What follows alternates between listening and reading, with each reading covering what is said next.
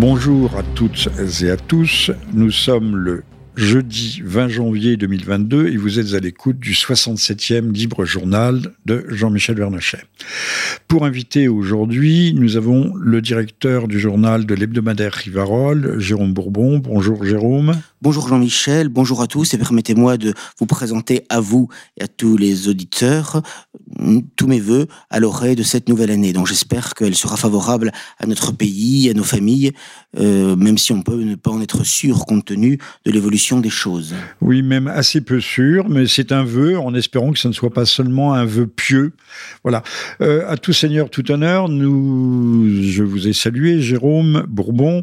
Parlons d'un autre Jérôme qui est Jérôme Rivière un ancien de l'UMP, et qui vient de déserter, si l'on peut dire, euh, un petit groupe international, interétatique euh, du Parlement européen pour rejoindre la campagne présidentielle de M. Zemmour. Un commentaire. Oui, alors d'abord, euh, Jérôme Rivière, à l'instar de Guillaume Pelletier, euh, est quelqu'un qui change souvent d'affiliation politique, puisque Jérôme Rivière a été longtemps à l'UMP, puis après avait rejoint le MPF de Philippe de Villiers, dont il avait soutenu la candidature présidentielle en 2007, et il a rejoint le Front National en 2015, devenu Rassemblement National en 2018, et donc là maintenant il rejoint Éric Zemmour. Euh, c'est un petit peu comme Pelletier finalement. Hein. Ce sont des. Est-ce un bon calcul? Je, pense que dans son dans, sa situation personnelle, je, crois qu'il avait été déçu de ce que, à l'issue du dernier congrès du Rassemblement national à Perpignan, il espérait euh, rejoindre euh, le bureau exécutif. Il est membre du bureau national, mais non pas du bureau exécutif. Je crois qu'il y a beaucoup de, rancœur, d'aigreur euh, au sein du Rassemblement national compte tenu de, la gestion, en effet, assez catastrophique des ressources humaines par Madame Le Pen. Et, je pense qu'il ne faut pas forcément chercher plus loin, hein, puisque actuellement les, sondages ne sont pas spécialement spécialement je ne sais pas s'ils disent vrai, mais ils ne sont pas excessivement favorables à Zemmour. Donc je pense que c'est plus lié, euh, je pense, à des rancœurs personnelles internes au Rassemblement national. Euh, maintenant, c'est quelqu'un d'assez peu connu, même s'il est vrai que ça, permettra d'avoir à, Zemmour, qui a du mal, semble-t-il, à trouver des signatures, d'avoir une signature de plus, puisqu'il est euh, eurodéputé. donc il était du Rassemblement national et maintenant il va être donc du parti Reconquête. J'ai le sentiment d'ailleurs que les, ce qui n'était pas vraiment surprenant, que les tensions entre les deux mouvements et les deux personnalités risquent de s'aggraver, hein, puisque euh, forcément euh, ils semblent assez proches dans les intentions de vote, semble-t-il, et il y aura sûrement des candidatures, des doubles candidatures Reconquête Rassemblement national aux prochaines législatives, comme on comme on l'a connu quelques années entre le FN de Le Pen et le MNR de Maigret. Et je pense en effet que euh, ça, risque d'être une année très difficile pour les mouvements dits populistes en France. N'aviez-vous pas dit un jour, euh, naguère, euh, cher Jérôme, que l'électorat de l'électorat de M. Zemmour, c'était aussi, ou les cadres également de M. Zemmour, c'était ceux qui avaient suivi Bruno Maigret à l'époque de la scission au sein du Front National. Globalement, ça se recoupe assez bien, en effet. Euh, présent n'est pas présent, mais il est vrai que euh, si on voit par exemple euh, Jean-Yves Le Gallou, qui soutient Éric Zemmour, qui était quand même le numéro 2 euh, du parti de Maigret pendant plusieurs années, qui a d'ailleurs poussé, ce n'est pas le seul, mais enfin il été un de ceux qui ont le plus poussé Maigret à la scission en 1998. Et euh, c'est vrai que on pourrait dire que tout ce qui est historiquement l'ossature, euh, Renouveau, Parti des Forces Nouvelles, puis MNR, se, retrouve essentiellement effectivement euh, dans le mouvement de Zemmour. Oui, ça, ça, me paraît effectivement assez juste, même si il y a aussi certains éléments euh, euh, du Parti de la France, enfin, et notamment le Parti de la France de Thomas Joly, qui avait été fondé par Carole Lang, euh, qui est un petit peu, le, je dirais, la queue de comète du Front National Canal historique. donc, c'est un petit peu plus complexe que cela. Mais, puis, comme je le disais tout à l'heure, il est certain que Madame Le Pen s'est mise à dos beaucoup de, beaucoup de gens, compte tenu de ses méthodes de gestion extrêmement brutales, et puis le fait qu'elle ait quand même renié une grande partie du programme historique.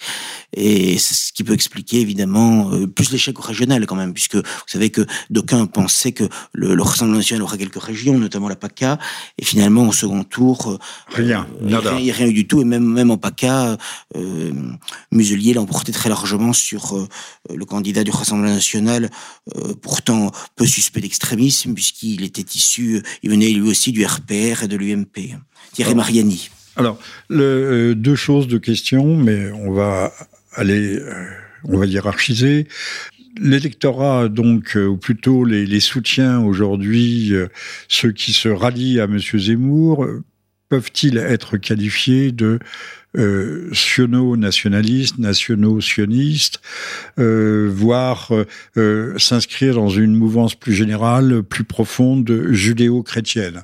Ce qui est une aberration, parce que la France n'est pas judéo-chrétienne, mais on lui a fait croire qu'elle l'était.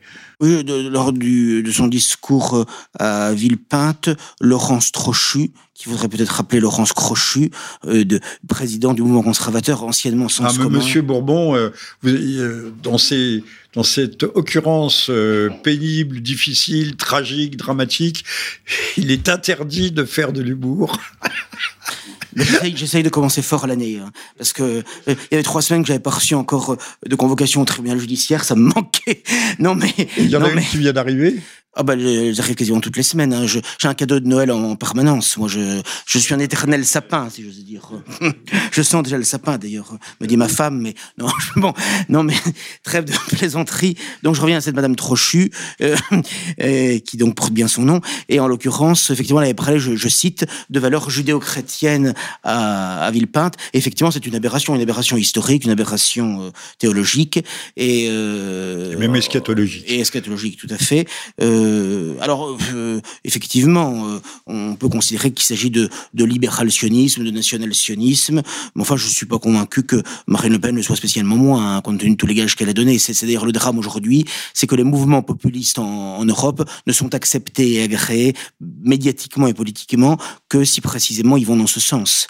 Ce qui est quand même particulièrement fâcheux, ce qui en dit long quand même sur le manque de liberté et le manque de courage aussi de beaucoup de, ces formations et de leurs leaders.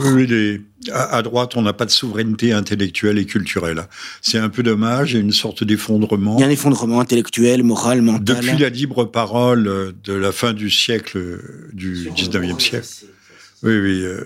Alors, euh, malgré tout, euh, je ne plaide pas pour Madame Le Pen, tant s'en faut, mais on avait dit qu'elle avait évolué, qu'elle évoluait. Alors, vous parlez de ces méthodes brutales. C'est vrai qu'on a vu euh, beaucoup de monde euh, dégagé, que ce soit Philippot, elle a eu tort, parce que Philippot est un type qui a indéniablement des qualités, notamment de mordant.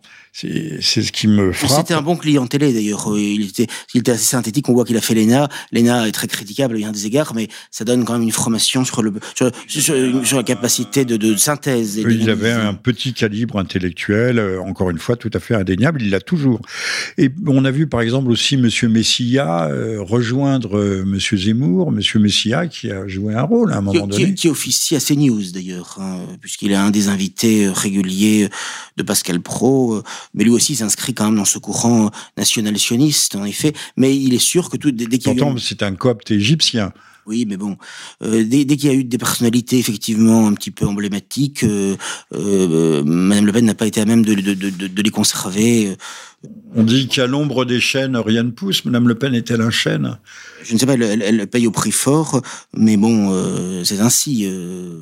Malheureusement, on, on, ne dira jamais assez euh, euh combien Jean-Marie Le Pen a eu tort de vouloir pousser sa fille. Mais il faut dire que les dernières années de, sa vie, lorsqu'il présidait le mouvement, il ne faisait plus de la politique, il faisait du biologique. Hein. Il faisait du bio, si j'ose dire. Il s'agissait de mettre sa fille à tout prix, quoi. Voilà. Donc c'est quand même assez catastrophique et, on en paye aujourd'hui les conséquences, et ce déjà depuis un certain nombre d'années, hélas. Parce que euh, si le Front National était resté ce qu'il était historiquement, jamais Eric Zemmour n'aurait pu percer. Euh, c'est précisément parce que Marine Le Pen a été nulle et a trahi que ça a ouvert un espace sur sa droite de manière tout à fait artificielle, mais euh, il s'est engouffré là-dedans avec un certain nombre de, soutiens. Madame Le Pen est tombée dans le, piège le plus atroce qui soit, depuis Giscard d'Estaing, à croire que la France se gouvernait au centre.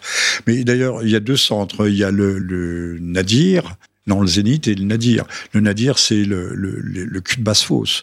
Elle, elle, a cru euh, que la, la France était, euh, c'était cette chose informe, négligée, et puis, négligente. Et puis, et puis, elle a écouté, elle a écouté un certain nombre de conseillers que, intéressés, comme Goldanel et autres, qui lui disaient il faut diaboliser, il faut exclure votre père, exclure euh, l'extrême droite. Et vous aurez notre, appui, vous aurez notre appui en échange. Et ceux-là même soutiennent Zemmour maintenant. Donc finalement, finalement, euh, elle s'est fait avoir dans les larges longueurs. Mais enfin, M. Goldanel, apparemment, apparemment est un est un soutien. je ne sais pas si un soutien tout à fait matériel ou seulement moral ou juridique, à la fois de, de, TV Liberté, mais également de du de Boulevard Voltaire.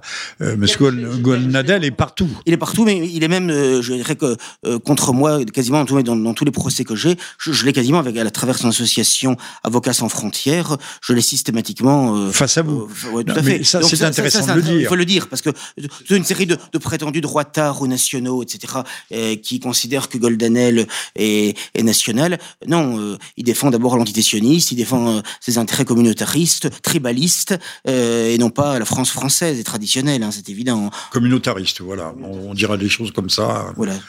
Ben, comme Monsieur Zemmour, au fond. Oui, sauf qu'il le fait avec euh, une certaine prudence et habileté, mais si on écoute l'ensemble de ses discours, quand on voit comment il est soutenu notamment ou, ses textes, par, oui, ses, textes, euh, la façon dont il est soutenu par Tribune Juive, par la Ligue de défense juive, qu'il soutienne vraiment conditionnellement, euh, on, on, voit très bien de quel côté il penche. Et on, notamment dans l'affaire israélo-palestinienne, il a dit très clairement que les Palestiniens avaient perdu la guerre, que c'était fini, qu'il était contre deux, deux États. Donc on voit très bien de quel côté il penche. Il penche. Et on tombe toujours par où l'on penche. Euh, oui, tout ça n'est pas très gai, mais fort l'espoir. Hein, il fort surtout le principe d'espérance. Madame Le Pen, et j'en termine avec elle. Euh, C'est déjà beaucoup pour elle. Vous ne voyez aucun espoir de rédemption, de transformation, de mutation, de, de prise brutale de conscience je suis très pessimiste. J'avoue que je ne crois pas du tout à la, comment dirais-je, à la voie électorale euh, aujourd'hui. Malheureusement, les autres voies nous sont également fermées, fermées, comme je l'ai expliqué dans un certain nombre d'éditoriaux euh, de Riverol, puisque on l'a vu avec la, voie militaire, puisque les tribunaux, les, les un certain nombre de généraux, la tribune des généraux, eh bien, euh, ils se sont contentés de cette action, mais ils n'iront pas plus loin. Et on a vu au même moment des gilets jaunes. On en a vu très vite les limites. Un appel, un second appel, et puis après tout le monde est rentré dans le rang, en quelque sorte. ils avaient comme avocat Goldenel également. Hein. On le retrouve, on le retrouve toujours. Bon. Et, euh, il est là pour brider toute initiative. Voilà. Et on a vu au moment des Gilets jaunes également euh, que la voix de la rue, euh, même s'il a semblé à un moment donné que Macron semblait euh, trembler un petit peu, fin 2018, bon, bah, très vite, le, le système a su reprendre. Euh, il y avait eu un précédent, Jérôme, le, la manifestation pour tous, un million et demi, deux millions de personnes dans oui, la 2013, rue. 2014. C'était terminé, j'ose pas le dire, en autre bout oui, oui. Ah bah ça, le, le, comme disait Moras, la République gouverne mal, mais se défend bien, et ils ont réussi à pourrir euh, le mouvement, à pourrir la situation. Euh, et voilà. Donc. Et rappelons que feu Monsieur Berger. Euh, ouvertement sur les antennes radio, euh, peut-être même à la télévision, avait dit que si une bombe sautait sur le passage de la manifestation pour tout, euh, il ne le regretterait pas. Oui. Euh, c'est à propos terroriste, apologie du terrorisme, mais personne n'a oui, traîné. mais il n'a jamais été condamné. Monsieur Berger, euh, Monsieur Berger, en jeu, même pas condamné, même pas traîné en justice. De Il la avait- part de certains, tout, on- tout, tout est dissible. Tout à fait, oui, il avait tous les droits. Oui, oui, tout est dissible. Alors, passons à autre chose. Ben, Peut-être à la conférence des évêques, c'est important, euh, qui viennent de se prononcer, pas plus tard qu'il y a deux jours, le 18. Euh, je, rappellerai quand même en, en préambule, avant d'aborder cette question, que Dieu vomit les tièdes. Oui, c'est dans l'Apocalypse, effectivement. Dieu vomit, la bouche de Dieu vomit les tièdes, recrache les tièdes. Or, euh, cette conférence des évêques qui a l'air d'être neutre, euh, d'adopter une position euh, modérée. D'ailleurs, le titre de, ce n'est pas une encyclique, bien sûr, puisque nous ne sommes pas au Vatican. Le- L'espérance ne déçoit pas de, de- saint Paul, mais enfin, c'est une espérance qui là aussi penche beaucoup. Oui, bah, de toute façon, il n'y a rien à attendre euh, là non plus euh, euh, de l'épiscopat français ou de ce qui en tient lieu depuis maintenant plus d'un demi-siècle. Ils avaient déjà soutenu le mouvement de mai 68 à l'époque. Et euh, ils sont, ils cochent toujours les cases. A-t-on vu les évêques passer dans la rue et hurler quand Cohn-Bendit avait été expulsé Nous sommes tous juifs allemands, non? Bah, euh, ce ne serait pas tellement surprenant au point où ils en sont, puisqu'ils ont tout renié, le- la discipline, la foi, la morale, euh, les principes du catholicisme traditionnel, et euh, en quelque manière, euh, il est, c'est un syndic de faillite. Et encore plus avec ce qui se passe maintenant avec euh, le, le, la commission sur les, abus sexuels, ce qui restera du patrimoine de l'Église de France risque d'être vendu, mis à l'encan, ce qui est d'ailleurs dramatique.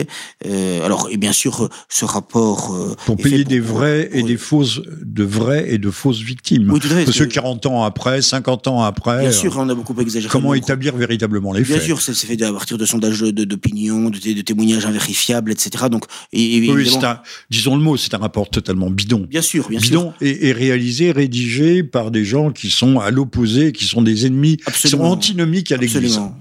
Euh, D'ailleurs, nous publions en ce moment sur plusieurs semaines là, une étude très détaillée de, de, ce rapport pour bien montrer la totale imposture, la totale partialité. Abonnez-vous, réabonnez-vous à Rivarol et vous aurez une chance d'être au moins un petit peu informé sur certains sujets qui sont euh, qui sont euh, totalement inabordés ils euh, dans les célibat sacerdotal, ils s'en prennent au secret de confession, ce qui est inouï. Le secret de confession, il est ou il n'est pas. Il est absolu ou il n'est pas. Il est évident que si on va se confesser, que on sait que selon ce que l'on va dire, ça peut être transmis à la police, à la gendarmerie ou, à je ne sais quelle officine. C'est hallucinant. Bah, le secret industriel existe puisqu'on ne connaît pas, par exemple, et je l'ai déjà dit, je le répète, le secret, bancaire, mais le, on ne connaît pas la composition des, des vaccins, des soi-disant vaccins Pfizer.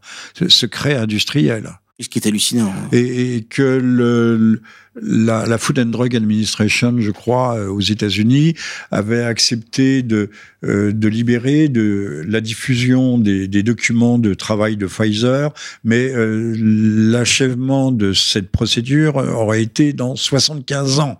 Et là, un magistrat américain vient d'obtenir qu'on commence par, dès le mois de février ou le mois de mars, euh, libérer 50 000 documents et d'atteindre les 400 000 documents en huit mois. En huit mois, mais euh, il a fallu une procédure d'un juge, euh, d'un juge fédéral, mais d'un État, je ne sais plus lequel, peu importe, pour obtenir pour obtenir cette décision qui n'a pas été pour l'instant remise en cause. Mais qui sait? Le directeur Pfizer qui a été d'ailleurs récemment décoré pour le Congrès juif mondial, hein. comme quoi tout se tient finalement. Oui, oui, euh, Genesis, et, il va reverser, euh, je n'ose pas le dire, euh, mais c'est anecdotique, c'est juste une parenthèse dans notre propos, il va reverser Monsieur Bourla en tant que membre de la communauté juive grecque qui a beaucoup souffert à, Thessalonique, puisque la communauté a fondu, mais enfin à mon avis elle a fondu parce qu'elle s'est dispersée à travers l'Europe et aux États-Unis, euh, notamment en France. Euh, elle était passée soi-disant avant-guerre de 50 000, il n'y en restait plus que 2000. Donc il va verser euh, le, le, le, million de dollars de ce prix à une fondation pour la mémoire, la mémoire de la Shoah. Et rien, rien ne change de ce point de vue-là. Comme quoi tout est dans tout finalement. mais vous remarquez, il y a alors, puisque nous parlons de ça, sujet très sensible, et j'en demande pardon aux, aux chastes oreilles qui pourrait en être euh, légèrement euh, froissé. Je n'ai pas dit choqué, j'ai dit froissé. Euh, mardi, il y a eu, nous sommes jeudi, jeudi 20, il y a eu une information qui est tombée, qui a été reprise en boucle pendant quelques heures, quelques heures seulement. On avait identifié un chercheur, un ancien du FBI, avait réussi à identifier le délateur, celui qui avait dénoncé Anne Frank, et alors, euh, mezzo voce, toute la presse consternée de France Culture, euh, partout, partout, partout, euh, disait, mais hélas, c'était un notaire juif. Oui, tout de suite, on a dit qu'il avait des circonstances atténuantes. Ah, bien sûr, immédiatement. Il voulait protéger sa propre famille. Bah oui, oui, on veut protéger sa propre famille. Mais il y a euh, Maurice Ravjus qui a publié un livre sur les Juifs dans la résistance qu'on peut trouver assez facilement et qui montre que la communauté juive n'a pas été blanc-bleu elle-même, euh, que certains euh, ont négocié non seulement leur liberté mais le reste en, en, dénonçant allègrement. C'est un des de M. Zemmour euh, en dénonçant allègrement d'autres membres de la communauté, notamment des, euh, originaires d'Europe orientale, de Bessarabie et, d'ailleurs, qui, qui avaient trouvé refuge en France. Bon, tout cela est triste, ce sont les heures les plus sombres de, notre histoire, mais qui méritent d'être rappelées. Vous noterez bien que euh, dès le lendemain matin des mercredis, on ne parlait plus d'Anne Frank. Forcément, puisque c'est une information qui est, gênante et compromettante en quelque sorte, parce qu'elle ne va pas dans le sens de la doxa. Elle était incongrue, elle était incongrue, cette information. Bon, tout ça est, est, bien triste. et nous déplorons, euh, nous déplorons cela. Donc Monsieur Bourla, effectivement, décoré du prix euh, Genesis, euh, c'est tant mieux pour lui, c'est une sorte de Nobel. C'est un Nobel israélien, paraît-il. Donc revenons peut-être une seconde à la conférence des évêques. J'ai noté, alors je n'ai pas la phrase exacte, mais c'est l'esprit euh, de, de, cette, euh, de, cette, euh, de ce texte, cette déclaration, l'espérance ne déçoit pas, qui intervient comme par hasard à 80 jours ou presque de l'élection présidentielle, et elle dénonce elle dénonce simplement l'élargissement du droit à l'avortement, ce qui signifierait si euh, la citation est exacte, euh, qu'on ne remet pas en cause le droit à l'avortement, mais simplement à son élargissement à 14 semaines, voire à 9 mois, puisque maintenant, euh, on a des infanticides, on a des infanticides déguisés, mais qui n'osent pas dire leur nom. Et quand même, Monsieur Golnadel, hier, chez Monsieur Pascal Pro, euh, sont euh, des gens qui sont généralement assez assez sous-informés, contrairement à ce que le grand public pourrait croire. Euh, rappelait, alors il avait du mal à le dire, que euh, à 14 semaines, il fallait écraser la tête du fœtus pour pouvoir euh, l'extraire du ventre de sa mère. Oui, c'est exact. Et d'ailleurs, on remarquera qu'il y a une grande hypocrisie dans tout cela parce que finalement, on nous dit que l'avortement est une conquête définitive, un droit fondamental, qu'on a le droit de disposer de son propre corps, mais quand il s'agit du vaccin, on n'a plus le droit de, de disposer de, son, propre corps, hein, puisqu'on l'a vu notamment avec euh, l'affaire Djokovic, hein, dont on dira peut-être un mot, un athlète de haut niveau qui ne souhaite pas. On, on va, on, va, on va en parler. Je simplement, vous êtes à l'écoute de Jérôme Bourbon, invité du 67e Libre Journal de Jean-Michel Vernochet. Nous sommes le jeudi 20 janvier de l'année de merde 2022. Pardonnez-moi pour cette euh, petite grossièreté, mais je pense qu'elle s'impose dans les circonstances actuelles.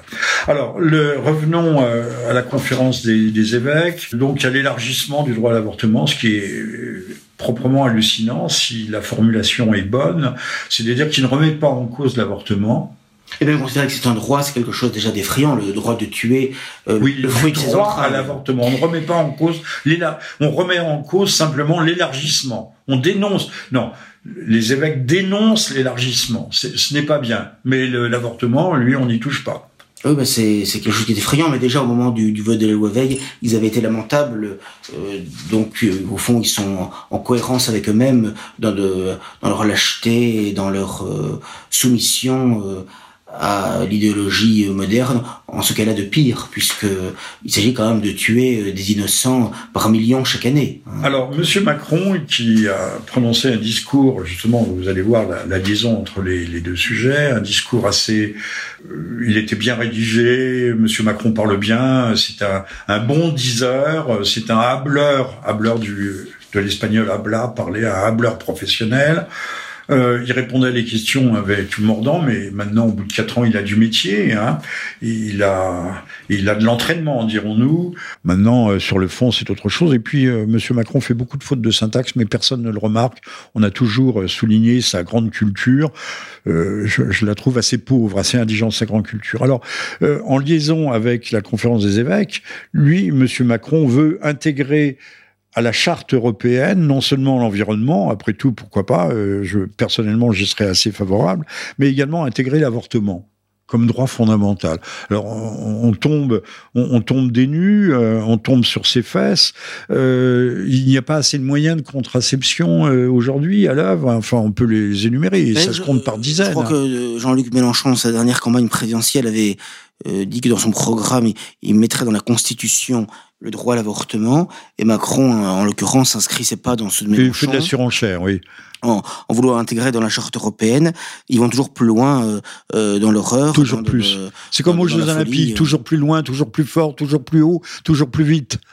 C'est ce qui est, parce que au, au, départ, lorsque la loi Veil a été euh, votée, Madame Veil faisait semblant de dire qu'il s'agissait de, uniquement de de, de, de cas exceptionnels, de, sauver des vies. Et elle a expliqué après, euh, beaucoup d'années plus tard, que finalement, elle pouvait pas dire toute la vérité, sinon la loi ne serait pas votée. Ce qui prouve qu'en plus, on a affaire à des gens qui sont des, des, des tartuffes, des gens profondément malhonnêtes, profondément mensongers, et qui sont prêts, qui sont prêts à tout finalement pour euh, arriver à leur fin revenir à leur fin. Voilà.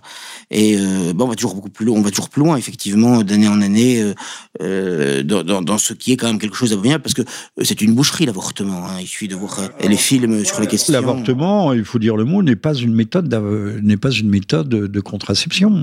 C'est un pis-aller, c'est même pour les femmes, c'est un drame. il faudrait il faudrait interroger les femmes 10 ans, 20 ans, 30 ans après, quand les, les traumatismes, les traumatismes. Quand Mais il est, massivement, il est massivement utilisé comme un, un, moyen de contraception. Hein. Oui, 220 000 euh, par an en France. Madame Veil nous avait dit que c'était euh, pour pallier euh, toutes les misères des avortements clandestins. Le, les journaux à l'époque, notamment, je crois, François, mais c'était le François de l'époque, de Monsieur Lazareff, nous avait dit qu'il y avait 400 000 avortements clandestins en France. Très exagéré. Hein. mais c'était pire qu'exagéré. C'était un mensonge. Plus c'est gros, plus c'est gros, plus c'est énorme et mieux ça passe. C'était de l'ordre de quelques milliers, peut-être. Euh, certains avaient avancé des démographes le chiffre de 2000, c'est peut-être sous-estimé, peut-être était-ce 10 000, 15 000, mais c'était de cet ordre-là. Mais il est certain que la loi favorise cela à partir du moment où il y a une législation euh, qui euh, légalise, dépénalise quelque chose qui est objectivement un crime. Bah, il est évident que ça, ne peut que le favoriser. La, la loi modifie les mœurs c'est évident, on modifie les mœurs, les mentalités, et elle est faite pour ça d'ailleurs. Bon, et on, le voit très bien. Donc c'est vrai surtout ce qui concerne sous couvert, ce qui concerne l'avortement, ce qui concerne ce qu'ils appellent les, les évolutions sociétales et qui ne sont pas des évolutions voulues par les gens au sens où ils se lèveraient le matin et ils changeraient d'avis. Ce sont les médias, les, les, les, médias audiovisuels, l'école, le, le, cinéma, le monde de, de, la culture, de la variété, etc., qui favorisent depuis des décennies euh, ce, ce, ce, changement, ce changement des mentalités. Depuis des décennies, depuis plus de 40 ans. Et depuis l'arrivée de M. Mitterrand, euh, le 21 mai ou le 20 mai, le 21, 21 mai, mai 1981. Euh, ça avait commencé avant déjà, mais c'est vrai que ça s'est aggravé. Mais ça s'est aggravé. Là, on a libéré, on a ouvert les, les vannes. Les, les, vannes, les portes de la ville 10 euh, se sont euh, fracturées et le tsunami a déferlé. Je rappellerai euh, quand même, euh, pour mémoire, que euh, aujourd'hui, on va d'ailleurs rembourser la, la pilule euh, je, à toutes les jeunes femmes jusqu'à 25 oui. ans. J'ai vu, vu que Marine Le Pen et Éric Zemmour s'est montré favorables à cela, ce qui est quand même curieux pour des gens qui se prétendent nationaux, alors qu'on devrait défendre la natalité française. C'est quand même assez étrange de rembourser à 100% euh, la pilule. Euh, bon, euh, autrefois, tous les gouvernements de gauche comme de droite... Alors que les tests PCR sont payants. Oui, tout à fait. Ne, ne, ne favorisez pas le, le, tout ce qui était anticonceptionnel. Euh, c'était impensable. Là aussi, c'est là qu'on voit vraiment qu'on est vraiment dans la version qu'on marche sur la tête, parce que des, des gouvernements non, non, qui devraient défendre l'avenir du pays, son développement, donc sa natalité, sa le maintien de sa démographie, sa absolument, euh... ne devra en aucune manière favoriser euh, euh des, des, mouvements euh, et des, des Alors, procédés anticonceptionnels. Bref, bref, bref euh, histoire de, de la contraception. Il y a plus de 3000 ans, les Égyptiennes pratiquaient la contraception et elle se mettait des, petites, elle plaçait là où il le fallait, des, petites éponges avec du vinaigre. Bon, nous, on a réinventé aussi euh, plus tard le stérilet, le diaphragme. On a eu, pour les chrétiens, eu une époque la méthode gymno, gymno, gymno ah, vous n'avez pas connu ça Si, si, si. si, si mais il y avait euh, toutes sortes d'autres méthodes. Il y a la méthode Billings. Mais là, c'est différent, ce sont des méthodes il y a, naturelles. Il y a des dizaines et des dizaines de, de méthodes, puisque je rappellerai que de, dans la paysannerie française, au cours des siècles, euh, l'arrivée d'un énième enfant a été considérée comme un malheur. On l'accueillait, mais c'était parfois un malheur. Donc on faisait quand même très très attention à l'époque, et on ne pratiquait pas l'avortement. Et puis euh, on a le, le, diaphragme, on a le condom. Le condom, c'est la, euh, c'est la capote. Et on a toutes sortes. On, on, a la pilule, on a la pilule du lendemain, mais, mais, mais, on a la pilule du lendemain. On a des dizaines de moyens de prévenir les, les grossesses. Oui, mais justement, on observe, on observe que c'est précisément la mentalité contraceptive. Ça a été vrai dans tous les pays occidentaux. Euh, c'est précisément la mentalité contraceptive, en cela qu'elle favorise l'irresponsabilité et l'égoïsme, qui finalement a conduit euh, assez rapidement euh, à l'avortement. L'irresponsabilité. Ouais. on constate que dans tous les pays occidentaux qui ont d'abord légalisé la pilule. Dans les années qui ont suivi, dans les 5 à 10 ans qui ont suivi, en général, l'avortement a été légalisé, hein, puis remboursé. Alors que euh, notre société qui parle de liberté, notre liberté, puisque le, christianisme et notamment le catholicisme, surtout le catholicisme, nous place euh, nous fait de nous des hommes libres face au bien et au mal. Donc c'est nous qui avons à, choisir. Euh, nous, sommes responsables de nos actes. Mais aujourd'hui, la société fait tout pour déresponsabiliser, pour euh, exempter, pour il n'y a plus de crime, il n'y a plus de délit puisqu'on commet des erreurs. de même qu'il n'y a plus de péché pour l'Église. Et puis, puis on, puisqu'on parle de contraception et d'avortement, il y a de plus en plus d'hommes maintenant qui pratiquent ce qui est affreux, la vasectomie. Hein, euh, y compris en France. Alors c'était beaucoup plus développé en Allemagne et ça vient également en France. Et ça c'est quand même quelque chose qui est absolument effrayant. Il faut faire une opération et on voit très bien. Oui, et surtout que c'est irréversible. C'est irréversible. Ce refus de la vie, de la transmission de la vie, euh, bon c'est une forme de suicide, hein, mais ça c'est quelque chose quand même d'effrayant. Et tout est fait pour favoriser ça dans notre société, une société de mort, une société mortifère euh, et qui, qui, ne peut conduire que à sa destruction. Et c'est la raison pour laquelle, vous voyez, on ne peut pas simplement aborder la question de l'immigration, qui est évidemment très importante, mais il n'y a, a, pas qu'un problème de submersion, il y a un problème de subversion, d'autodestruction, de, de, finalement. Voilà, et qui, qui, qui, est pire encore, parce que par exemple, vous voyez, la Reconquista, ça a pris des siècles, mais c'est parce que les Espagnols avaient gardé, avaient gardé, la foi, avaient gardé euh, des principes, avaient gardé une flamme, etc. Mais il est évident que s'il y a un écroulement euh, sur soi-même, si je veux dire un effondrement intérieur, mental, moral, spirituel, bah, il est évident que de toute façon, immigration ou pas, on est mort. Hein. Euh, euh, Jérôme Bourbon, quand même une question c'est une question, c'est une incise. Euh, que faire? Pour qui voter Zemmour ou Le Pen ou personne? Moi, à titre personnel, je, je m'abstiendrai.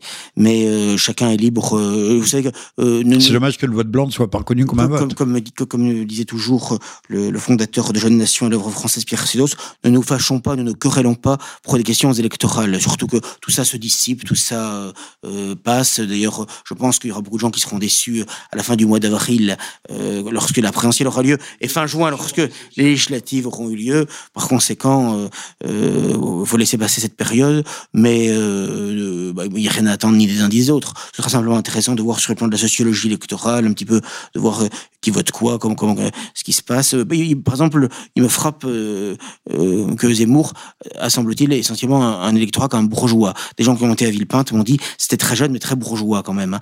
A du mal quand même à voir les catégories populaires, et ça c'est quand même intéressant. Il est vrai que dans son livre, qui est d'ailleurs, qui moi m'est tombé des mains, hein, son dernier livre, La France n'a pas dit son dernier mot, parce qu'il y a un orgueil, une vanité à toutes les pages, euh, il raconte 150 déjeuners à Paris, et ça n'est que Paris, le, le 6e, le 7e arrondissement. Il ne connaît rien de la France profonde, finalement. Hein. Euh, tout est autour de, de, des arrondissements chics de Paris, euh, des déjeuners dans des, très bons restaurants étoilés, tant mieux pour lui. Restaurants étoilés, pour quelqu'un qui est cher, c'est un peu logique, si j'ose dire.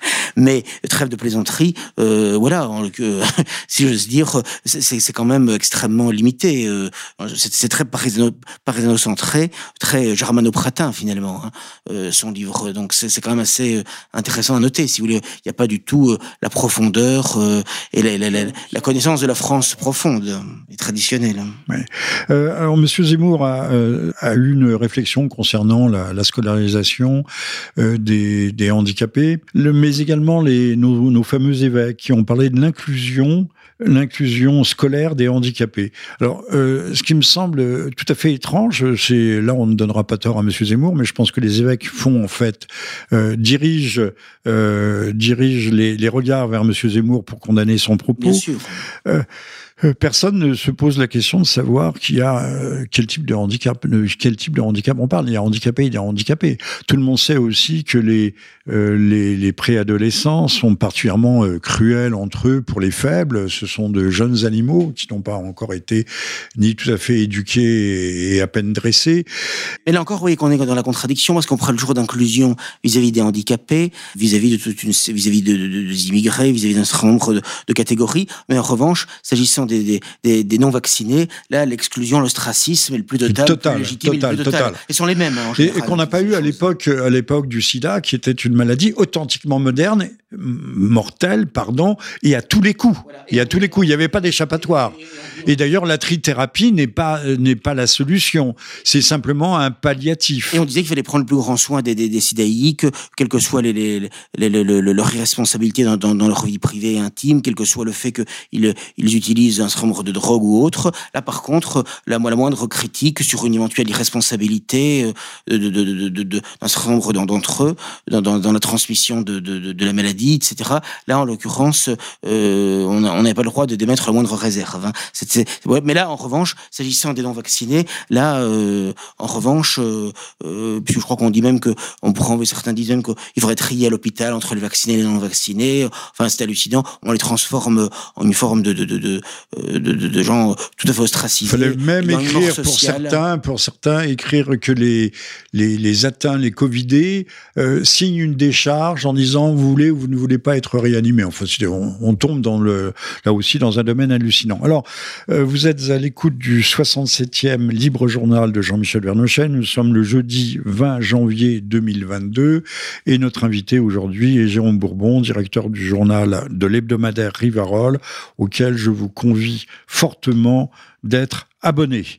Voilà. Alors, on était euh, justement sur euh, le, le, Covid. Eh bien, arrivons au Covid. Euh, c'est proprement, oui, la, la, la ségrégation. Il faut parler de ségrégation aujourd'hui, qui a tenté de d'installer le, le, président au moins dans l'esprit des Français en disant on va les emmerder et, et, les emmerder encore plus. Oui, formule élégante, formule très élégante. Et là, on peut pas dire que c'était un dérapage puisque c'est dans le cadre d'une interview au Parisien, au Donc il a relu, qui a été assumé, qui a été assumé, qui a été revendiqué. Et il est revenu par la suite. Il a persisté et signé. tout à fait. Et non seulement, bon, le mot euh, est grossier, et scandaleux, mais ici, il y a pire encore, c'est qu'il dit carrément, ce ne sont pas des citoyens parce que quand on n'est pas responsable, on n'est pas citoyen. C'est-à-dire qu'en quelque manière, il retranche de la communauté nationale euh, des, millions de Français euh, pour délit d'opinion, en quelque sorte. Hein, il est responsable et coupable à la fois, alors que ce n'est pas interdit par la loi.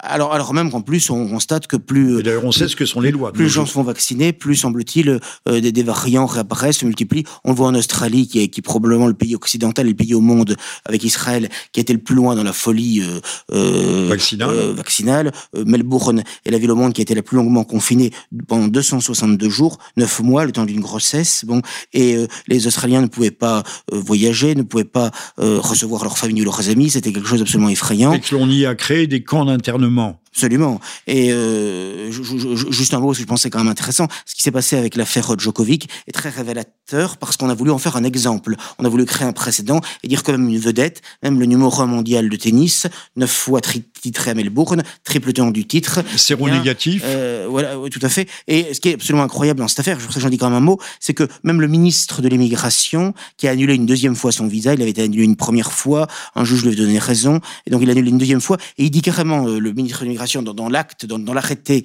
qui, qui, qui donc annule son, son visa, que finalement l'exemption médicale euh, de Djokovic était parfaitement valide, euh, que l'homme était tout à fait respectable, euh, mais qui n'était pas dans l'illégalité, mais que on, il fallait l'expulser manu militari d'Australie, tout simplement parce que d'une part il n'était pas vacciné et que d'autre part, comme il avait fait quelques déclarations datant de près de deux ans contre la vaccination et la vaccination obligatoire notamment, eh bien il pouvait encourager le sentiment et le mouvement anti-vaccination et donc qu'il pouvait nuire à la santé publique des Australiens et à l'ordre public de l'Australie. C'est absolument hallucinant. Hein. Il a été traité comme un malpropre. Comme un criminel, il a été mis comme dans un criminel, il a été interné. Alors, euh. Dans un tel de parc-hôtel euh, où loge des immigrés clandestins, des, des, des migrants clandestins depuis des années. C'est un hôtel qui est absolument sordide. On a retrouvé de, de, de l'asticot dans, dans, la nourriture. Les, les fenêtres ne s'ouvrent pas. Il y a eu un incendie récemment parce que le système électrique est complètement défectueux et obsolète, parce qu'il n'y a aucune hygiène, parce que les conditions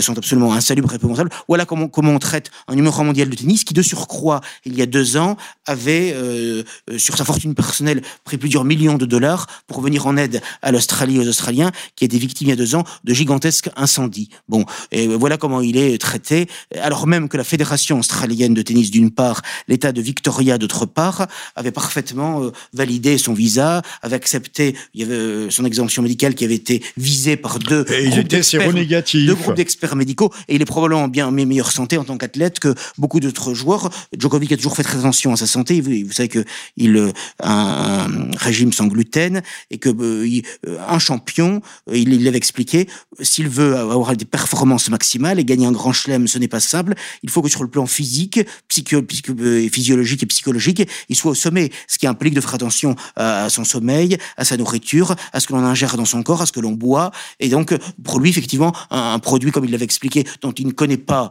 l'origine, dont il ne connaît pas la substance, l'ingérer dans son propre corps, pour lui, c'est quelque chose qui lui paraît extrêmement dangereux. Et c'est la raison pour laquelle il avait expliqué, sans faire aucun militantisme euh, spécialement anti, anti-vaccin d'ailleurs, mais simplement il avait expliqué que lui, à titre personnel, en tant que sportif de haut niveau, effectivement, ça lui posait quand même un problème et qu'il ne souhaitait pas se faire vacciner, ce qui est une position parfaitement respectable, parfaitement logique. Et moi, j'ai quand même été effrayé de voir... Légitime. parfaitement légitime. Et moi, j'ai été effrayé de voir dans cette affaire que non seulement euh, les médias australiens sont déchaînés, il fallait voir les unes des journaux australiens et pas simplement australiens, que même des journalistes, prenez-moi pour l'expression vulgaire, ont traité, je cite, de trou du cul en direct à la télévision. Alors, ils, croyaient, certes que, le, que, le, que, leur micro était coupé, enfin c'est quand même révélateur. Bon, et euh, on a sorti des batteries de sondages comme quoi 84% des Australiens souhaitaient qu'il fût expulsé sur le champ d'Australie, comme, comme vous dites, comme un criminel, comme un terroriste. Il a été euh, mis en détention, en rétention à plusieurs reprises dans, ce, dans, dans cet euh, hôtel euh, avec la police qu'il a expulsé Manu Militari.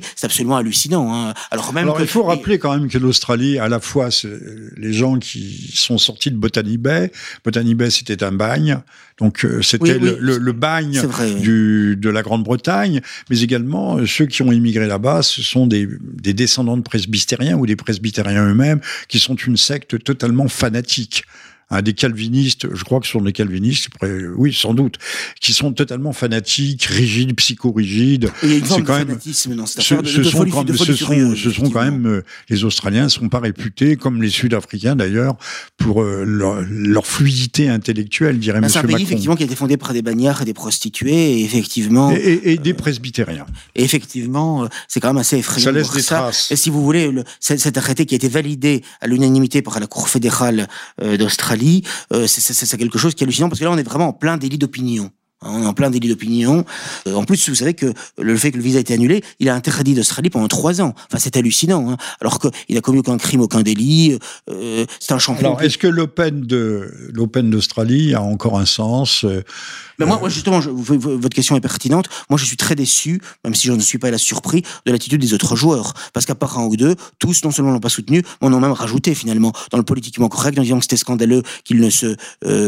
Au lieu de le soutenir et de, de se retirer eux-mêmes de l'Open. Ah, oui, ils auraient pu se retirer. Je me rappelle qu'il y a quelques décennies, c'était arrivé à Wimbledon lorsqu'un champion avait été euh, interdit. La plupart des, des, des de, ses, de, de, ses euh, collègues, de ses confrères, avaient refusé de, de, jouer le tournoi, ce qui fait que le tournoi s'était joué, mais avec des, des, des, des, des, personnalités tout à fait secondaires. Et euh, il n'y a, aucun sens de l'honneur. Pas un seul ne n'a dit bah, c'est tellement scandaleux ce qui arrive à Djokovic. Ils n'ont pas exprimé ni compassion ni sympathie et ils sont restés dans, dans, le tournoi, ce qui modifie même sur le plan purement sportif, même je dirais le, euh, les, résultats, puisque en plus on sait, bon, je veux pas rentrer dans le sujet puisqu'on n'est pas dans une émission sportive, mais euh, on sait que euh, il y a un, match à trois en quelque sorte entre Nadal, Federer, Djokovic qui ont chacun 20, titres du Grand Chelem pour savoir quel est le plus grand joueur de tennis de l'histoire au moins de l'ère européenne hein, depuis, depuis, le dernier demi-siècle. Et finalement, cette affaire risque de modifier cette donnée de manière tout à fait artificielle. C'est sur le terrain de sport que doit se, se faire la concurrence. Et je, vous avez vu que le gouvernement français a dit que Djokovic ne pourrait pas euh, jouer les internationaux de France à Roland Garros. Et d'ailleurs, on va mettre les mêmes types de barrières, le même type d'obstacles, le même type d'interdits. Ah ben ça va créer un précédent, ça c'est certain. Au moment même, au moment même où Boris Johnson, on dit que c'est parce qu'il est en difficulté pour avoir fait quelques garden parties euh, sans masque et un peu arrosé, notamment euh, au lendemain de de la mort ou la veille de l'enterrement des funérailles du prince consort voilà, prince consort. Et donc ce pauvre Boris Johnson, pour détourner l'attention, moi je verrais plutôt l'inverse, mais pour détourner l'attention du public, parce que nous on utilise à contre sens contraire. Hein. Le, Covid est quand même un, argument électoral euh, majeur. On pourrait, y venir d'ailleurs. Euh, que Boris Johnson supprime le, le pass euh, sanitaire et vaccinal, donc à partir de ce vendredi, c'est-à-dire demain. Et, toutes les, tous les rassemblements seront ouverts. Bah, de manière générale, l'Angleterre était un petit peu moins quand même dans la folie covidiste que la France ou que d'autres pays européens, puisque euh, Vincent Renoir qui vit me disait que lui... Bah, ils étaient anglicans, et les anglicans sont quand même des gens qui normalement étaient proches des catholiques. Il me, dit, il me disait que, que lui euh, n'a jamais eu, euh, même au moment du confinement, à la différence de la France où on était complètement infantilisé, il n'y avait pas nécessité de, de, de, montrer son petit papier, de, de remplir son attestation dûment signée, dûment paraphée, et de la montrer à la, à la, à la maréchaussée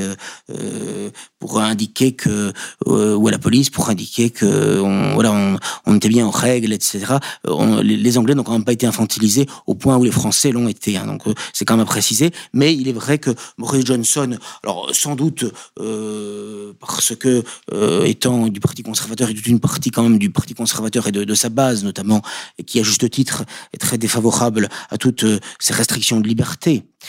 Euh, puisque les Anglais sont des libéraux dans tous les sens du terme, souvent très négativement, mais il peut y avoir parfois des aspects positifs, notamment euh, justement, ils sont quand même euh, assez rétifs à tout ce qui est coercitif, contraignant de, dans les libertés individuelles. Et là, en l'occurrence, c'est le pays de l'habeas corpus. Voilà. Et donc là, en l'occurrence, c'est plutôt favorable dans cette affaire. Maintenant, certainement le fait qu'il soit visé par euh, une attitude euh, qui ressemble un petit peu à ce qu'on avait vu avec l'affaire Chalençon en France, c'est-à-dire que alors même que les Anglais à ce moment-là étaient confinés, qu'ils n'avaient même pas le droit d'assister à l'enterrement de de de, de, proches, de leur famille, etc. Eh bien, Boris Johnson se soit laissé aller, ainsi qu'un certain nombre de d'autres ministres, y compris d'ailleurs, ce qui est encore plus choquant, la responsable des restrictions en Angleterre, euh, Kate Joseph, euh, qui donc a participé à une fête très alcoolisée, alors même que les Anglais étaient confinés. Euh, plusieurs, plusieurs voilà, même plusieurs fêtes, tout à fait. Bon, si, si vous voulez, ça, montre, si vous voulez, le, le, le, cynisme, la tartufferie euh, des gens qui nous dirigent, euh, comme souvent d'ailleurs, ce sont ceux-là même qui imposent des limitations tout à fait excessives sur les routes et les autoroutes de France. Et après, on s'aperçoit que souvent, euh, après, ils commettent tous les excès euh, ils ont sur, le droit. les routes. Voilà. Ils ont des gyrophares, ils ont des... tout ce que l'on veut. Tout, est comme ça finalement. Bon, et on a oublié que les dirigeants devaient donner l'exemple. Par exemple, le roi de France, dès sa, dès la, dès sa prime enfance, il était éduqué justement dans l'idée de, de, de, servir le bien commun, de servir la nation, de servir Dieu d'abord. Louis XIV, Louis XIV a son épouse qui n'était pas morganatique, euh, Madame euh, de Maintenon, euh, lui avait dit un soir, Madame, n'oubliez jamais que nous ne sommes nés que pour servir. Et ces gens servaient. Euh, on voit toujours les fêtes de Louis XIV, on le voit danser, on le voit aller à la chasse. On oublie qu'il travaillait, qu'il travaillait après dîner tous les soirs jusqu'à 10 heures le, avec ses ministres et, et, et, plus tard encore. Il y avait un sens de l'État, de, c'était un homme qui travaillait. général du bien commun. L'État, l'État passait avant tout, bien et sûr. même et surtout avant les maîtresses. Bien sûr. Même s'il en a eu beaucoup ou quelques-unes. La différence de Saint-Louis. Euh, oui, et de Louis XVI qui n'a jamais trompé, c'est à part Saint Louis, c'est le seul qui ait peut-être jamais trompé sa femme. C'est louable. C'est louable. Ce, pourquoi, ce pourquoi d'ailleurs tout le monde l'accable et, et comme accable Marie-Antoinette à qui on prête des mœurs et des aventures qu'elle n'a évidemment pas eues. Voilà, mais le, les mensonges perdurent et l'histoire projette une ombre ténébreuse. Ce, le passé projette cette ombre sur le présent et continue à l'obscurcir. Euh, alors, le, pour achever sur le Covid, et puis nous nous dirigeons vers la fin de notre émission. Déjà, quelle tristesse. Ah oui, nous pourrions en parler euh, pendant des heures, c'est vrai. Euh, il est question si le, euh, si le Covid euh, enferme les uns, restreint les libertés des autres, elle va par contre faire des heureux, puisqu'il est fortement question d'ouvrir grandes les portes des prisons pour cause de Covid. On l'a déjà fait une fois en 2020. Maintenant, il est question de d'ouvrir à nouveau. Alors qu'on sait très bien que Omicron, que j'ai eu moi-même, euh, n'est pas quelque chose de, de, de terrifiant. C'est pas le, le cataclysme et la catastrophe qu'on nous annonce tous les jours sur nos grandes antennes de télé. Bien, espérons que les quelques prisonniers nationalistes ou dissidents qui sont en prison. Non, pas eux, non, non, Vous trompez, vous trompez. Vous avez le droit de tuer, de violer, de, de vendre de la drogue. Ça, ça, c'est, c'est bénin mais euh, mal pensé, c'est il n'y a de crime, vous le savez, que contre la pensée et contre la pensée dominante. On l'a vu d'ailleurs, mais ça on va pas s'étendre là-dessus, avec le euh, Monsieur Bolloré qui a été convoqué par le Sénat avec un, un, un procureur euh, général qui s'appelait David Assouline et qui lui reprochait. Dont, dont nous tairons l'origine par pudeur. Soyez pudiques, s'il vous plaît. Effectivement, il faudrait, dans nos sociétés, rétablir le, sens de la mesure, de la pudeur, de la décence. Ça, serait, tout cela serait bienvenu, alors que tout est, parti, même de l'hygiène, d'une certaine façon, sauf l'hygiène contraint et forcé de se passer du, gel sur les mains. Euh, parce qu'on se lavait pas les mains avant, bien entendu. Euh, oui, oui, donc, euh, CNews, CNews est une chose abominable et il ne faut surtout pas, euh, qui devrait être interdite il y a des discours qui sont interdits, il y a des pans de la pensée, de la réalité qui doivent être tus, qui doivent être occultés, euh, sinon euh, Oresco référence. Vous avez un commentaire à faire sur ce procès qui est fait de la liberté d'expression? De toute façon, euh, on connaît l'adage latin Odiemiki crastibi. Aujourd'hui, c'est mon tour, demain, ce sera le tien. Et on voit très bien que euh, ils ont commencé à s'en prendre euh, historiquement aux révisionnistes, aux nationalistes, à tous ceux qui combattaient pour la France française, qui combattaient pour la vérité historique. Et finalement, on s'aperçoit que aujourd'hui, c'est l'ensemble des Français qui finalement vit dans une forme de camp de concentration à ciel ouvert, puisque au fond, on n'a plus le droit de penser. Je dirais, on n'a même plus le on n'a même plus le droit d'être en quelque sorte. Hein. Et, donc, euh, et c'est de pire en pire puisque oui, il faut raser les murs de plus en plus. Et on finira peut-être par y être aligné. C'est possible. Et comme il y a en plus il y a un manque de réaction, un manque de, courage intellectuel, eh bien euh, on, va, toujours plus loin euh, dans, la soumission et, dans euh, des, dérives absolument effrayantes. Alors Monsieur Bolloré a été convoqué devant une commission, une quinzaine, une douzaine de sénateurs menés par Monsieur Assouline, mais personne n'est choqué. Alors là, ça paraît tout à fait anecdotique, mais les anecdotes sont parfois tout à fait révélatrices. Euh, Monsieur Blanquer a été euh, défendu euh, par sa propre épouse sur la, chaîne I24, qui est la chaîne, israélienne. Chaîne israélienne de langue Officiellement israélienne, c'est là. Et, et, elle menait, c'est elle qui menait le débat en tant qu'animatrice ce qui montre bien aussi les connexions de, de Monsieur Blanquer, les réseaux qui sont les siens, euh, pour défendre. Alors c'est vrai qu'il n'est pas très décent au moment où on va imposer des restrictions euh, euh lassantes, épuisantes, écrasantes euh, à l'éducation nationale, d'aller d'aller se, se, promener aux îles Baléares, même si c'est l'hiver et même si on ne se prélasse pas tout à fait sur les plages. D'ailleurs, notons que Monsieur Zemmour, personne l'a dit, il est allé au Sénégal, on ne sait pas très bien pourquoi. Et puis là, il s'est rendu euh, euh, dans les Caraïbes, euh, dans les Antilles, où il a eu des séjours peut-être courts, mais d'un très grand luxe. Vous parliez de luxe tout à l'heure, de trois étoiles. là, ça ne choque personne. Il faut dire que les, centaines de milliers d'exemplaires de ses livres ont fait de lui un homme, un homme riche en tout cas fortuné, fortuné au Oui, c'est pourquoi lorsqu'il est à 10 000 euros d'amende au maximum près les tribunaux, pour lui c'est un pourboire finalement. C'est pas ça Combien Rivarol paye-t-il euh, d'amende par an? plusieurs dizaines de milliers d'euros si je compte les, les, frais d'avocat, les frais de justice, les frais, euh, les, les amendes de dommages et intérêts, euh, c'est en général plusieurs dizaines de milliers d'euros, oui. Oui, 10 000, 20 000, 30 000. Et, ben, ça dépend des années, mais et nous on a. Oui, il y a des bons crus, des mauvais crus. Pas les, moyens, les moyens de M. Zemmour et encore moins de M. Bolloré. Bon, eh bien, écoutez, euh, vous étiez à l'écoute nous n'avons pas encore tout à fait terminé, du 60e libre de journal de Jean-Michel Vernochet sur ERFM, que nous remercions de, nous accueillir. Ce jeudi 20 janvier 2022, et nous avions euh, le directeur de l'hebdomadaire Rivarol, Jérôme Bourbon, hebdomadaire, journal auquel je vous convie tous de vous rallier et de vous abonner euh, le plus vite possible. Hein, les derniers tout petits micro-bastions qui résistent sous les, coups de la tempête et de la houle du politiquement correct, du wokisme et de tout ce que l'on veut.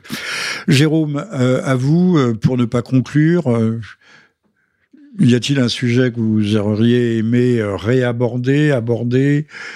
Oui, ben, euh, là, il y a quand même euh, cette affaire de passe vaccinal, donc il faut quand même dire un mot, puisque au, moment où nous exprimons, le Conseil constitutionnel n'a pas encore rendu sa décision. Oui, mais, ça serait tardé.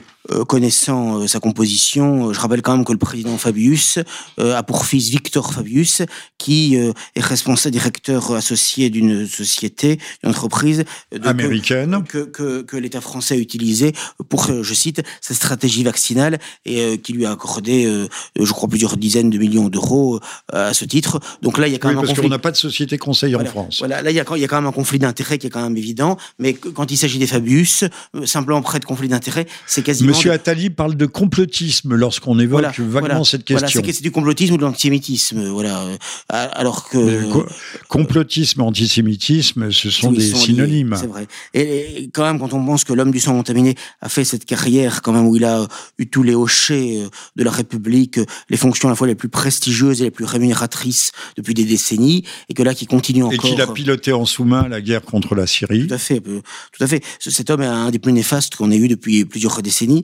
C'est d'ailleurs... À part Monsieur Kouchner et la Libye.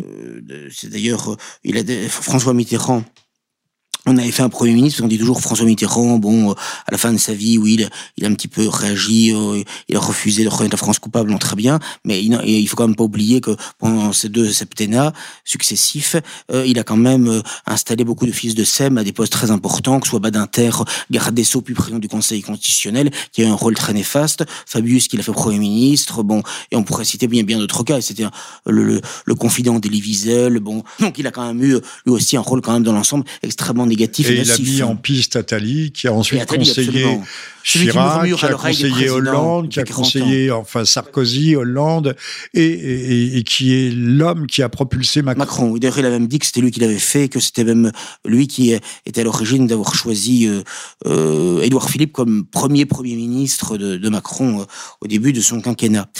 Et euh, donc cette affaire de passe vaccinal, c'est quand même effrayant parce que on, était, on était déjà au sanitaire, mais là maintenant il sera plus possible même de, de faire des tests PCR ou antigénique. Et donc, euh, si on si on n'est pas euh, on est pris dans la vacciné, là, là on voit très bien que c'est une forme déguisée d'instituer de, une vaccination obligatoire, euh, particulièrement hypocrite. Et alors même que sur ces vaccins, on, sait quand même qu'il y a quand même beaucoup d'effets secondaires, dont certains très graves. Que oui, mais avec dans la non transparence absolue, il existe des statistiques au niveau européen, mais elles ne sont pas diffusées. Alors je vous donne le chiffre depuis le début. Alors on va pas dire causés par le vaccin, mais on va dire liés ou associés au vaccin, qui sont subséquents au vaccin, on est à 35 000 morts. par exemple, je 35 000 morts. tout à l'heure, euh, le, joueur français Jérémy Chardy, qui a été à un moment donné dans les 30 premiers mondiaux, euh, donc un, un, joueur quand même euh, dans les, dans les 100 premiers à l'ATP, eh bien, il dit que depuis qu'il s'est fait vacciner, il ne peut plus jouer, il ne peut plus courir, il ne peut plus s'entraîner. Ça fait quand même des mois que ça dure, mais là, on n'en parle pas, vous voyez, de ça. J'ai trouvé ça dans une interview récente, et on n'en parle pas parce que ça va pas dans le sens de, de la doxa, du politiquement correct. C'est-à-dire qu'un joueur professionnel qui a consacré toute sa vie à cela euh, euh, risque de ne pas pouvoir rejouer ou en tout cas. Alors on sait que les, pilotes euh, de, sur les lignes commerciales américaines, alors je ne sais pas ce qu'il en est de dans la dans, dans l'aviation militaire, mais sont très réticents à se faire vacciner parce qu'il y en a qui ont justement des des, des, des malaises ou qui ont des incapacités de, de, de, pilotage.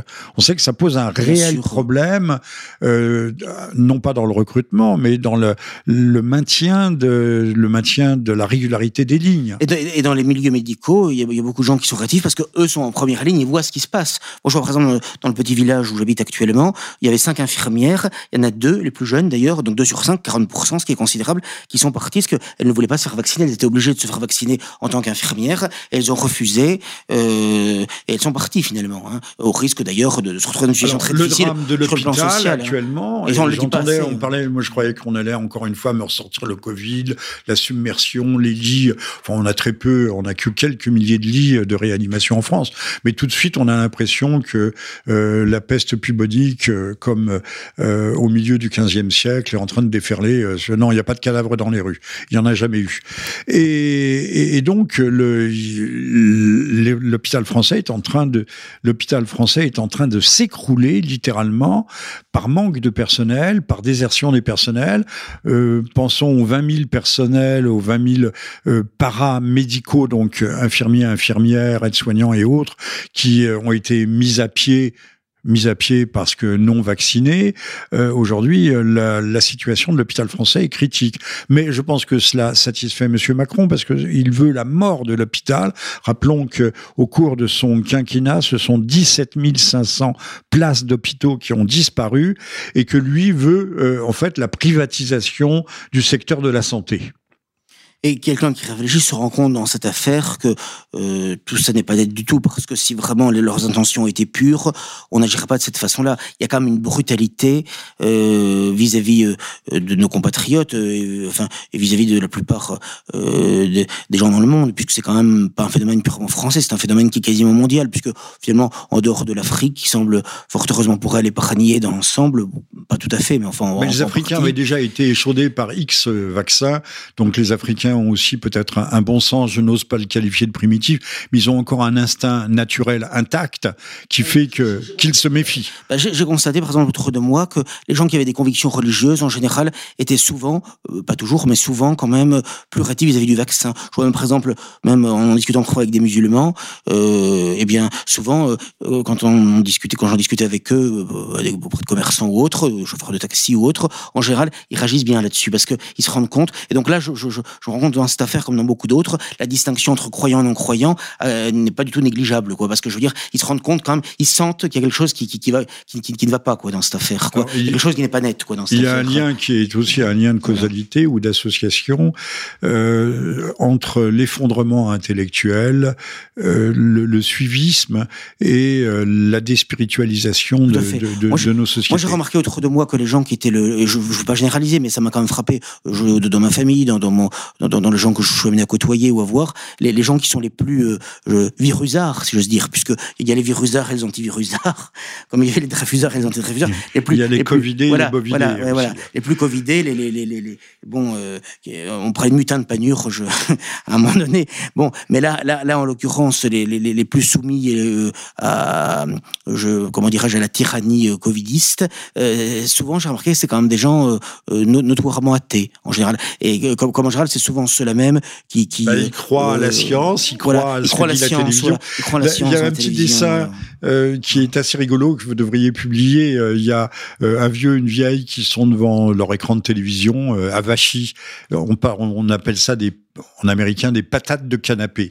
Euh, et puis euh, il y a la femme quand même un peu qui dit mais euh, tu ne crois pas quand même qu'il y aurait un, un, complot et, et, le mari lui dit eh, eh bien, euh, euh, parlons-en, il n'y a pas de complot, sinon ils en auraient justement parlé à la télé. Oui, c'est excellent. C'est excellent. Mais ça, j'ai remarqué en général que les gens qui sont les plus rétifs souvent à des convictions euh, religieuses, spirituelles, sont souvent les, les plus soumis euh, aux, mensonges, aux fadaises de la télévision, euh, de tout ce qui concerne l'histoire de, de la Seconde Guerre mondiale, le 11 septembre, et là, cette affaire de vaccination. En général, ils cochent toutes les cases du conformisme, du grégarisme, de la bêtise. Ça, ça systématiquement, et, et, ajouter, et, et de la lâcheté et cette lâcheté qui fait qu'ils sont intellectuellement paresseux, qui ne vont pas s'informer et qu'ils refusent en bloc. Euh, et ils refusent en bloc les faits. C'est bien ce qu'avait noté le professeur. Et je crains, je crains hélas que les, les faits ne comptent plus. Et je crains hélas qu'ils ne soient majoritaires, parce que par exemple quand je, quand je regardais notamment pour l'affaire Djokovic les, les commentaires sous l'équipe, sous le Figaro, les, les, donc les gens qui s'expriment librement, hein, et les sondages aussi qui sont faits euh, par internet, hein, donc a priori dont on peut penser qu'a priori ils ne sont pas truqués. Et en tout cas les commentaires, eh bien je voyais à 70-80%, c'était des gens qui étaient vraiment anti-Djokovic, même, même, de manière haineuse. Et là, je ne parle pas sur le fait de, de soutenir pas le champion, d'un point de vue sportif, c'est autre chose. C'était vraiment sur cette affaire de vaccination.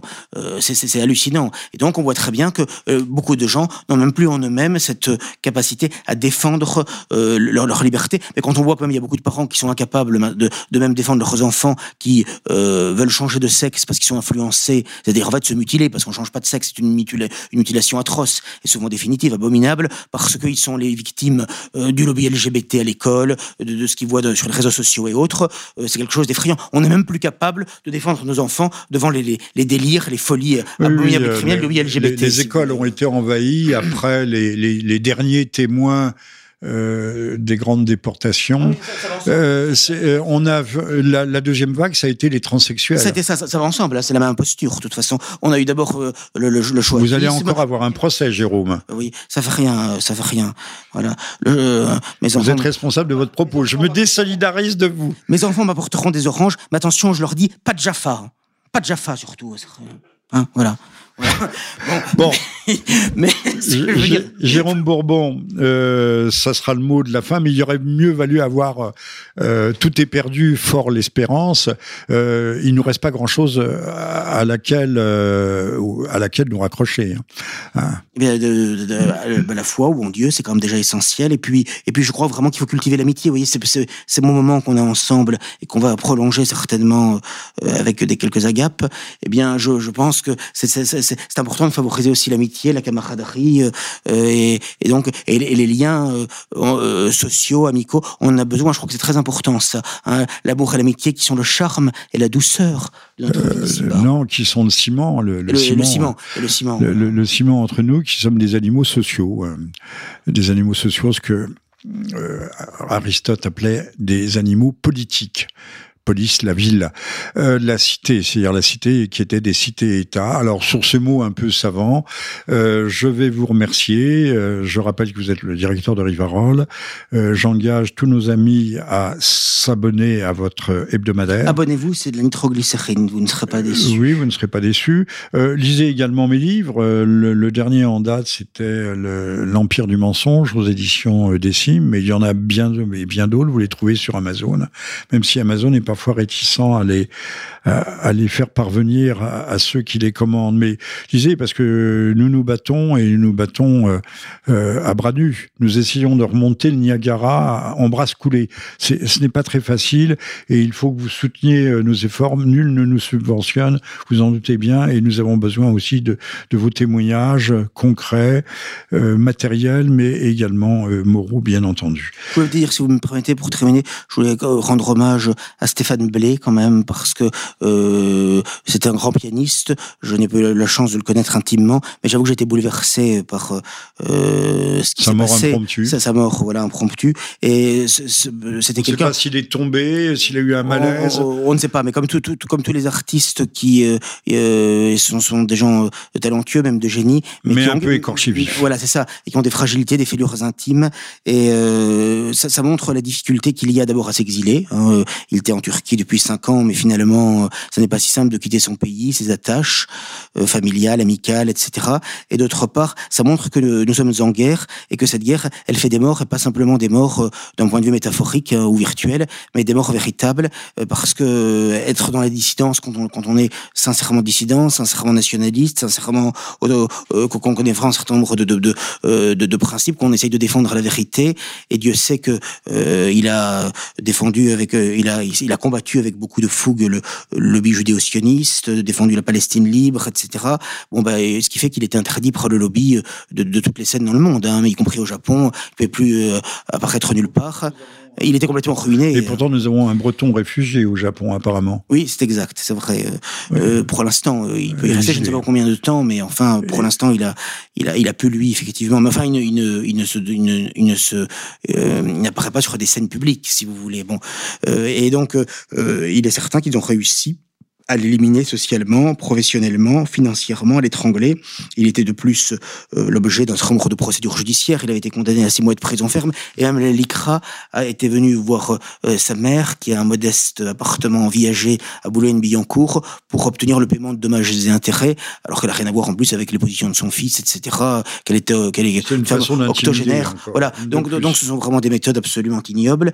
Et donc, je, voulais lui rendre hommage parce que d'abord, c'est une perte humaine, une perte pour la musique, euh, puisque c'était vraiment un, un, concertiste international, un artiste de grand talent, parfaitement accompli, et en plus vraiment un, être tout à fait charmant. Le, peu que je l'ai rencontré, on avait fait une vidéo ensemble, il a donné une interview il y a un an, je l'ai vu quelques fois euh, par Skype, euh, puisqu'il était à Istanbul, et vraiment toujours quelqu'un de gentil, de charmant, ne, ne, ne, se mettant pas en avant, alors que quand on voit toutes les qualités qu'il avait, le, le, le, le, le, le palmarès, si je veux dire, sur le plan musical. Mais il avait été condamné à la mort sociale. Il n'avait pas du tout la grosse tête il était très gentil, m'avait même invité d'ailleurs à venir le voir à Istanbul, mais c'est, on est toujours pris par différentes choses. Il y a une tendance naturelle à la procrastination, ce qui fait que ça ne s'est malheureusement pas fait. Je le regrette beaucoup, mais en tout cas, j'avoue, j'ai été profondément ému par sa mort tragique, et ça, montre que finalement, ça n'est pas facile d'être dans le combat au, quotidien. Bah, écoutez, on a, nous avons, un, nous avons un prisonnier dont personne ne parle, Rémi Daillet, actuellement. Tout à fait, vous avez tout à fait raison d'en parler,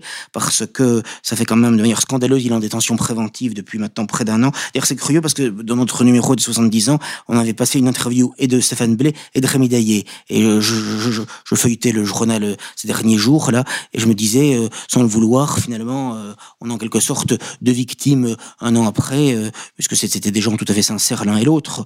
On peut peut-être discuter, peut-être peut-être de, de, de la naïveté, peut-être qu'il y a pu avoir peut-être Rémi de penser qu'on pouvait faire par YouTube un coup d'État ou il, me disait qu'en Malaisie, il ne craignait rien. Bon, malheureusement, c'est ne pas voir l'influence de la France. Hein. Donc il y avait un côté donc, donc quichotesque, certainement, mais enfin, c'était quelqu'un de tout à fait sincère euh, et respectable. Et euh, il risque de moisir pendant des années en prison, alors qu'il a quand même eu au moins le courage d'essayer de faire quelque chose. Et oublier de tout le monde, oublier de tous. Oui, mais moi j'y pense et j'ai essayé de rentrer en contact avec son avocat. J'ai pas réussi jusqu'à présent. Enfin, c'était compliqué.